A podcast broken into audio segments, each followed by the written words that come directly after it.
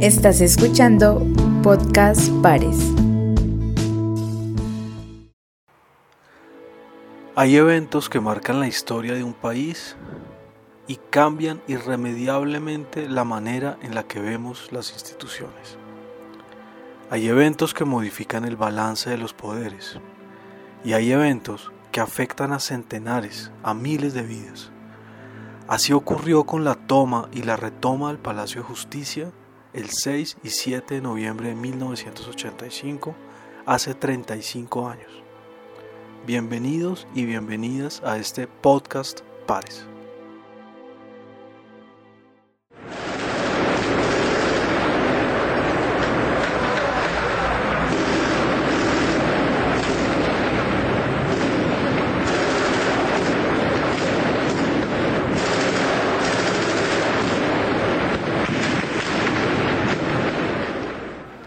Hoy nos acompaña Rafael Barrios Mendivil, miembro fundador del colectivo de abogados José Álvaro Restrepo, jurista especializado en derechos humanos y quien durante 40 años ha defendido a las víctimas de delitos de lesa humanidad, crímenes de guerra y entre ellas a las afectadas por lo ocurrido hace 35 años en el Palacio de Justicia. Indudablemente uno de los momentos más dramáticos y espectaculares de lo que se vivió hoy aquí, en la Plaza de Bolívar, concretamente en el Palacio de Justicia, fue la entrada de seis tanques de guerra. Aunque parezca increíble, subieron por esa escalera que estaba a mis espaldas. Tumbaron también las paredes del parqueadero y por allí ingresaron. Casi 28 horas de horror. Así fue lo ocurrido el 6 y 7 de noviembre de 1985 durante la toma y retoma del Palacio de Justicia, un hecho que por años ha involucrado a magistrados de la justicia del país, a la sociedad civil, al grupo guerrillero M-19 y también al ejército, a la policía, al gobierno de la época en cabeza del expresidente Belisario Betancourt. Sobre este hecho hay tantas versiones como víctimas, pero vale la pena mencionar que con el tiempo se ha conocido que servicios de inteligencia habían dado aviso días antes sobre la toma del Palacio de Justicia por parte del M-19, motivo por el que se había reforzado la seguridad del lugar y que por decisiones que todavía se desconocen fue reducida ese 6 de noviembre. Lo que vino después fue una retoma a sangre y fuego por parte de la policía y el ejército, el resultado, abusos, violación de derechos humanos, actuar desproporcionado y excesivo de la fuerza pública, personas desaparecidas. Por lo menos 100 personas asesinadas, entre ellos 11 magistrados y alrededor de 12 desaparecidos forzosamente. Si bien fue una toma del M-19 contra un objetivo como era la Corte Suprema no legítimo, eh, la reacción eh, del ejército a eh, retomar el control del palacio aplicando la teoría de tierra arrasada, sin alto al fuego, a pesar de los reclamos del presidente y con la cantidad de, de muertos inclusive ejecuciones extrajudiciales de al menos tres magistrados de, la Corte, son su presidente, eh, el magistrado Gaona, Manuel Gaona Cruz, y el consejero de Estado, eh, Carlos Horacio Irán. Pero también el, el tema de, las personas que fueron desaparecidas eh, luego de culminado del operativo. Salen con vida, están en poder eh, del ejército, las conducen a guarniciones eh, militares y eh, por los medios de comunicación, especialmente, especialmente por la televisión, por la radio, radio que es el único medio por el cual se comunica el presidente Reyes de Caldía hasta las 7 y 35 de la noche del 6 de noviembre. Y los medios internacionales por eso se supo qué estaba ocurriendo allí. El presidente de la República eh, no quiso atender el llamado del presidente de la Corte. Y, por eso ese desenlace tan, tan terrible eh, que, que se vivió eh, en los hechos del Palacio. Alfonso Reyes Echandía, presidente de la Corte Suprema de Justicia, lanzó un dramático llamado al presidente de la República para que cesara el fuego.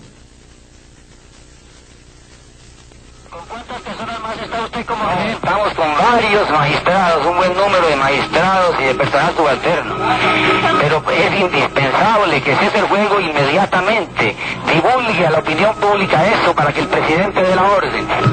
Sí, señor. Eh, perdóneme, ¿cómo avanza la negociación? Ah, es que no podemos hablar con ellos si no cese el fuego inmediatamente. Eh, usted es un magistrado de la Corte, ¿no? Presidente de la Corte. Presidente, eh, doctor Alfonso Reyes Echandía, cuéntenos, pero, pero ¿qué, ¿qué hay que hacer? El presidente de la República dé finalmente la orden.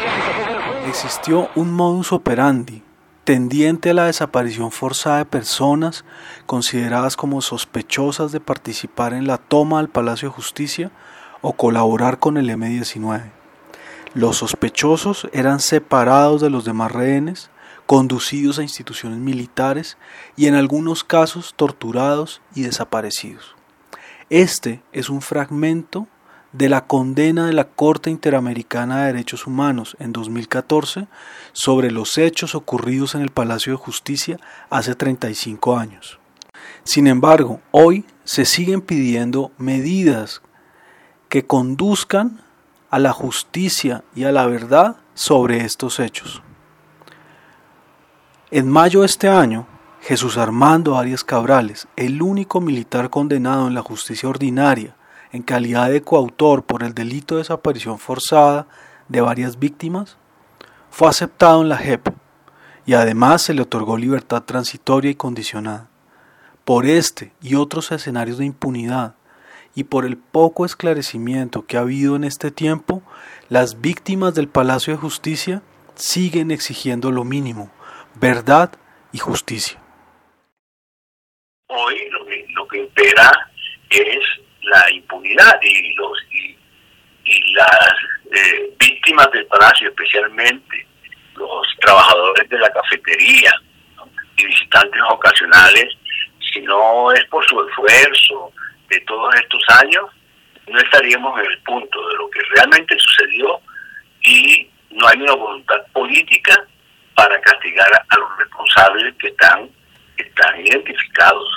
Hay un solo un solo condenado, una sentencia, una sola sentencia en firme, que es la del, eh, general Jesús Armando Arias Cabrales, que en ese momento eh, fungía como comandante de la Brigada 13. Y se sometió a la, a la G. Y, bueno, vamos a ver si, si ante eh, ese organismo va a reconocer la verdad, va a decir la verdad, porque lo que hay es una solidaridad de cuerpo entre los militares. Ninguno de ellos ha contado la verdad. Eso es lo que pasa. Aquí hay una impunidad de casi del 100%. Incluso las exigencias también van directamente apuntando hacia la Fiscalía, donde varios de los procesos de investigaciones que deberían aportar a conocer la verdad sobre la toma y retoma del palacio han quedado truncadas.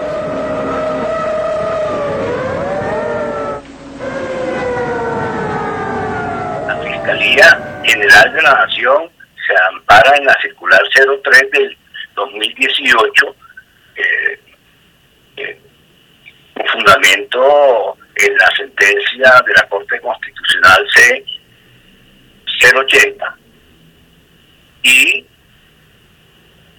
allí lo que hace la Fiscalía es mantener inactivos los casos de desaparición forzada que están pendientes, de torturas, de ejecución, desaparición y ejecución extrajudicial del magistrado Durán, de los nuevos desaparecidos. No mueve un dedo, tiene engavetados. Por ejemplo, en el caso de uranio de los torturados. Llevan más de 10 años, igual de los eh, desaparecidos que faltan, porque, como se recordará, solamente fue condenado a Arias Cabrales por cinco personas de cafetería del Palacio de Justicia. Y se está investigando los demás, entre comillas, cosa que no se está haciendo. Por eso te digo que aquí no hay voluntad política. Lo que se quiere es la impunidad. Al anochecer de ayer eran numerosas las familias que ignoraban la suerte de sus parientes encerrados en el Palacio de Justicia. Unos y otros, afuera o dentro, pocos sabían de los hechos. El sonido de los proyectiles disparados sin saber de dónde ni por quién obligaron a los ocupantes del palacio a refugiarse en sus oficinas o en los baños, improvisando defensas, pero ajenos a lo que estaba sucediendo a su alrededor. Aun cuando la justicia parece lejana, organizaciones de víctimas, distintas instituciones continúan trabajando para que en memoria de cada una de las víctimas del 6 y el 7 de noviembre de 1985 se conozca lo ocurrido y los responsables materiales e intelectuales respondan por lo cometido y también cuenten la verdad. Se confía de que la comisión de esclarecimiento de la verdad eh, cumpla su papel. Ya sabemos que es una verdad histórica y ética y que eh, eh, tenga en cuenta pues no solo el material que está recaudando las distintas versiones, sino también, por ejemplo, la Comisión de la Verdad sobre los hechos del Palacio de Justicia, ese informe la Corte Suprema de Justicia. Y también, pues, las decisiones que ya hay a nivel internacional, aunque eso no es obligatorio para ellos, pero son referentes, ¿no? Y que cumpla, pues, eh, ese rol, que también escuche a las víctimas y, esperamos que, que haga su parte dentro de su competencia. Lo otro es la jurisdicción especial para la paz. Y aquí pues hay al menos cuatro eh, militares eh, sometidos a ese organismo. El general Ariel Cabrales, eh, el comandante de el Charles Solano de la época y dos integrantes del B2 de la Brigada 3. Entonces, nosotros esperamos que la JEP cumpla eh, su papel, que si ellos no dicen la verdad, no solo no se comprometen, sino que no dicen la verdad, deben ser desvinculados de la JEP. Hoy, 6 de noviembre de 2020, al cumplirse 35 años de la toma y retoma del Palacio de Justicia, es necesario no olvidar, hacer memoria y acompañar a las víctimas de este hecho en cada una de sus exigencias. Yo lo siento de, verdad con, por las víctimas eh, del Palacio de Justicia, ellas están muy tocadas, eh, sienten que, que en 35 años no ha habido justicia y que las esperanzas que tienen porque se conozca la verdad y se haga justicia para, para ellas, para eh, las víctimas del palacio, cada vez eh, se aleja más.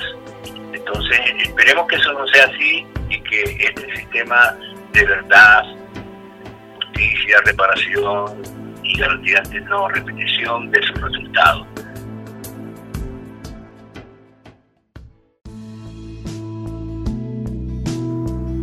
Les invitamos a visitar nuestro portal pares.com.co, a seguirnos en nuestras redes sociales y a continuar escuchando Podcast Pares.